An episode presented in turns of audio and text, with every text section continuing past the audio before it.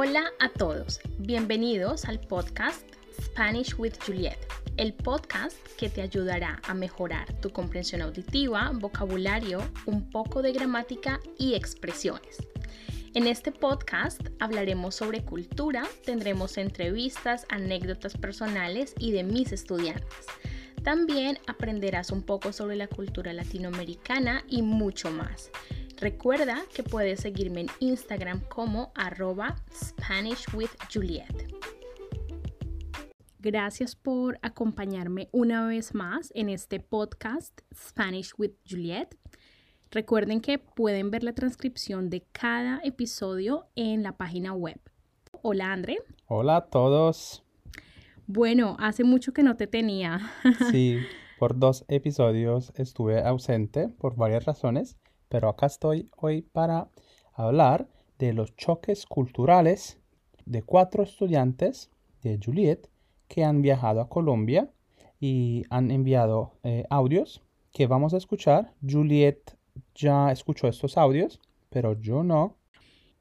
Entonces vamos a empezar con el audio de mi estudiante Vincent. Vincent es de París.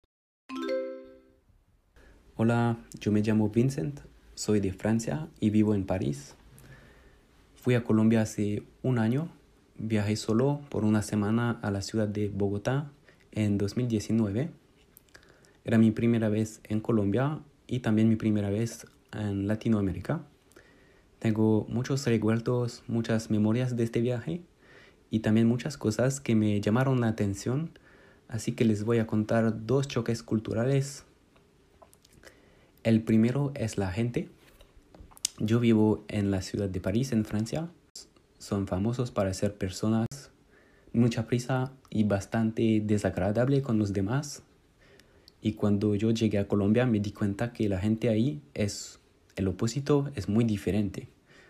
Por ejemplo, siempre las personas me dijeron hola, ¿cómo está? Y me dijeron gracias, cualquier cosa. Y también me di cuenta que las personas son bastante serviciales.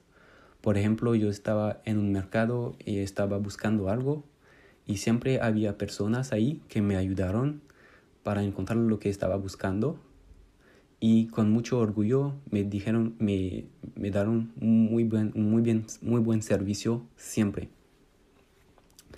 El segundo era la comida. Yo estoy acostumbrado al desayuno, digamos, continental en Europa, en Francia, con muchas cosas de dulce, pero ahí es muy diferente y no tan común comer cosas dulces por la mañana. Eh, por ejemplo, yo fui a un restaurante que se llama La Puerta Falsa, que está en el centro de Bogotá, y ahí probé el desayuno típico que se llama el tamal. Y el tamal es un plato que viene en una hoja de banano que está hecho de arroz y de pollo. Y eso es muy diferente del desayuno francés, pero me gustó mucho y eso era como un shock que no estaba acostumbrado a comer cosas así ah, por la mañana, las horas de la mañana. Bueno, Vincent, gracias por este audio y eh, quiero resaltar dos cosas en el audio de Vincent. Bueno, la primera, él dice algo sobre la banana y el tamal. André, ¿tú puedes explicarme la diferencia entre plátano y banano o banana?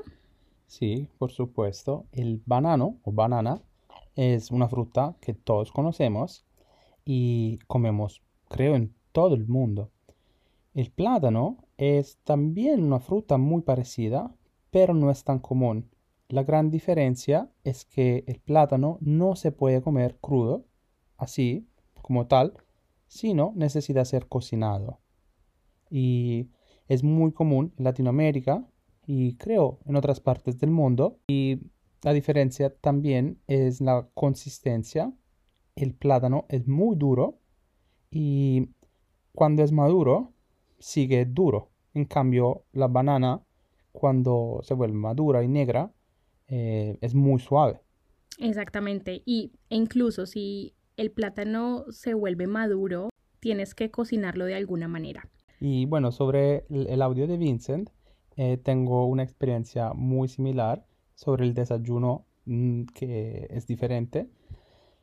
Me acuerdo en mi primer viaje a Colombia, estábamos en un hotel muy, muy pequeñito y al desayuno, em, creo que era en Laguna de Tota, tuvimos una, una, como una sopa de papas con carne en un, mm, en una, en una taza como para leche, pero era con, con, con una papa y con una sopa. Y eso para mí es, fue un choque, aunque es común comer carne en el desayuno continental, por ejemplo jamón o tocino, pero un pedazo de carne grande no, no es común para mí y de hecho no, no me gusta tanto, pero es una experiencia también eh, para, para probar. Claro, creo que bueno, la cultura francesa e italiana creo que comparten los gustos en los desayunos, ¿no? Ustedes creo, que, comen mucho dulce. Café, eh, croissant. Sí, entonces en Colombia no tanto. y bueno, también estoy de acuerdo con el, el, el otro eh, choque cultural, que la gente es muy amable en Colombia, sobre todo si eres un turista y están muy atentos eh, que compres y que, que el servicio es, es bastante bueno. Te responden a todas tus preguntas. Absolutamente, y también están curiosos de la cultura de ese extranjero. El mensaje de Vincent es como en Londres o en Roma o en París, la gente de ciudad es mucho más enfocada en, mm, uno mismo y no en los mm. demás. Y son más, deprisa, cerrados, no, no están pendientes de, los demás. En cambio, en, los pueblitos o en Bogotá, o en Colombia en general, la gente se demora más tiempo en darte atenciones, estar pendiente de ti, preguntarte cómo estás. El servicio es más lento. Sí, tiene sentido. Personalizado. Bueno, gracias Vincent por este audio.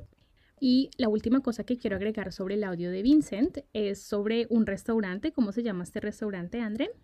Puerta Falsa. Sí, este restaurante es el restaurante más antiguo del país. Tiene 200 años. Nunca hemos ido, pero bueno, tenemos que ir. Es un restaurante muy tradicional. Bueno, vamos con nuestro segundo audio. Este audio es de Eva. Eva es una estudiante alemana que vive en Francia y también como Vincent tiene una pareja de Colombia. Eh, el año pasado fui por la primera vez en Colombia con mi novio colombiano para visitar su familia y conocer a su país. Y había dos choques culturales un poquito chistosos para mí. Eh, cuando fui a Colombia. Y el primero es la música. Hay mucha música en todos lados en Colombia. Eh, por ejemplo, en el supermercado. Hay música en el supermercado también en Francia, donde vivo. pero no es tan ruidoso, es una pequeña música de fondo. Eh, y en Colombia hay mucha música en todos lados, en el bus, por ejemplo, y eso fue una gran sorpresa para mí. Y creo que quizás la razón por eso es que en Colombia hay un poquito más de inseguridad quizás que en, Francia donde vivo o en Alemania donde vengo. Y em, no es tan común poder mirar su teléfono cuando somos en el, estamos en el bus. Y creo que una de las razones por la música es que el conductor quiere entretener a la gente con la música porque no se pueden divertir con sus teléfonos y por eso hay música. Y sí, para mí fue muy interesante y especialmente porque hay el mismo tipo de música, es como vallenato, ¿no?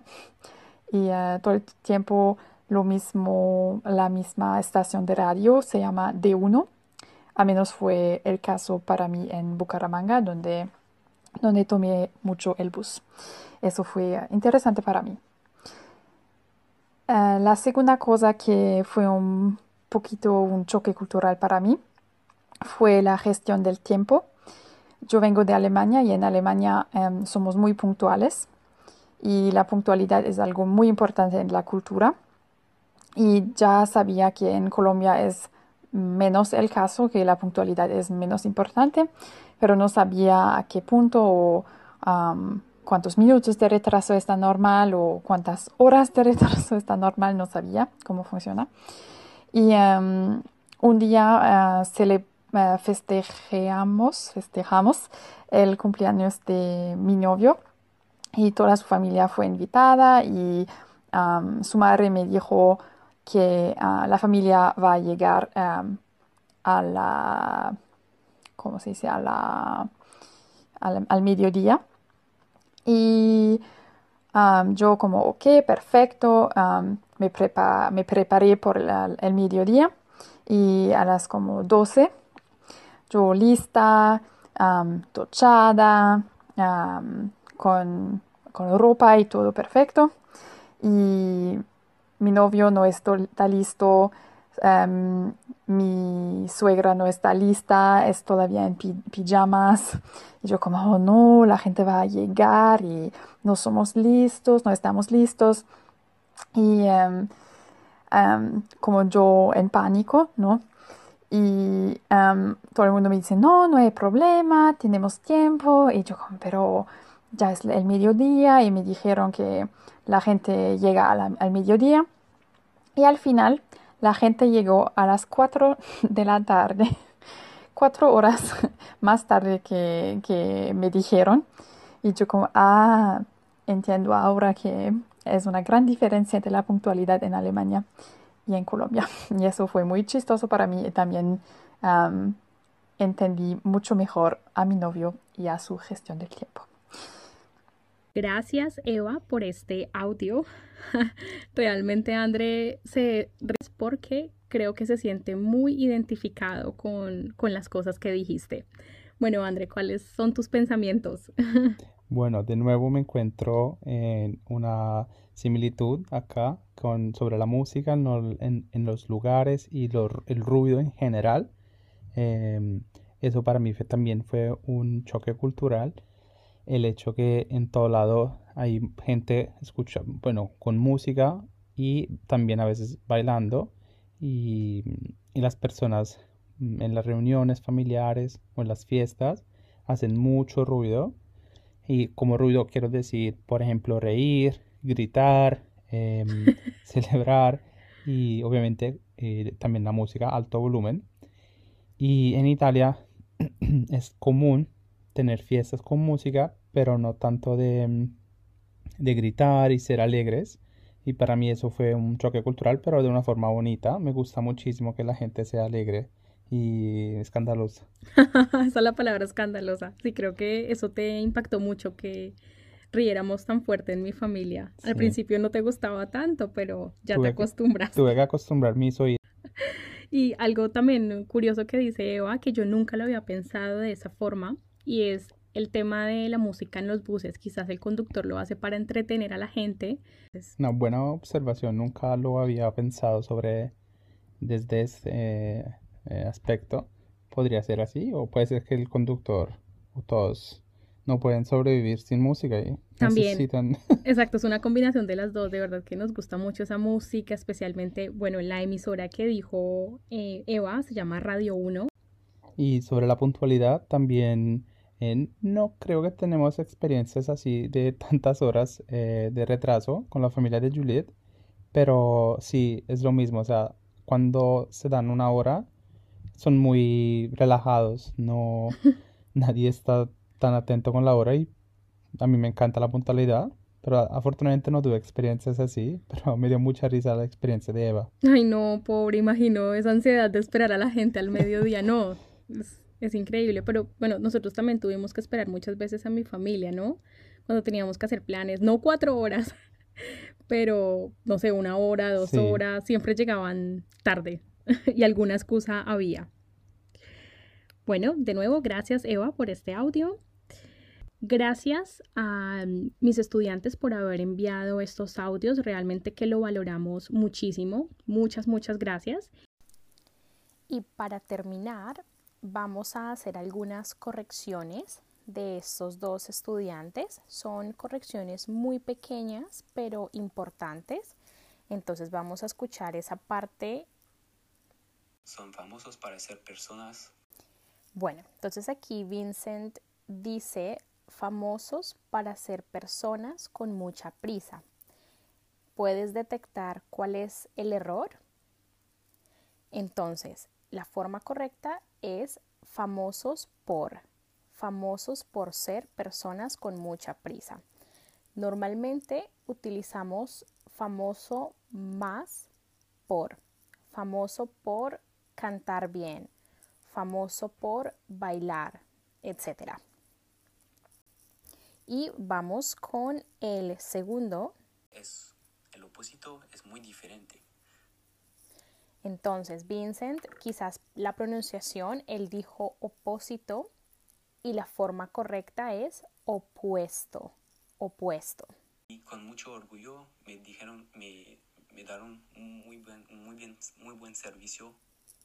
Entonces aquí Vincent dice, me daron muy buen servicio. ¿Puedes identificar cuál es el error? Entonces la forma correcta es me dieron dieron. Es un verbo irregular. Vamos a escuchar el último. Eh, el año pasado fui por la primera vez en Colombia con mi novio colombiano. Entonces aquí la forma correcta es la preposición a.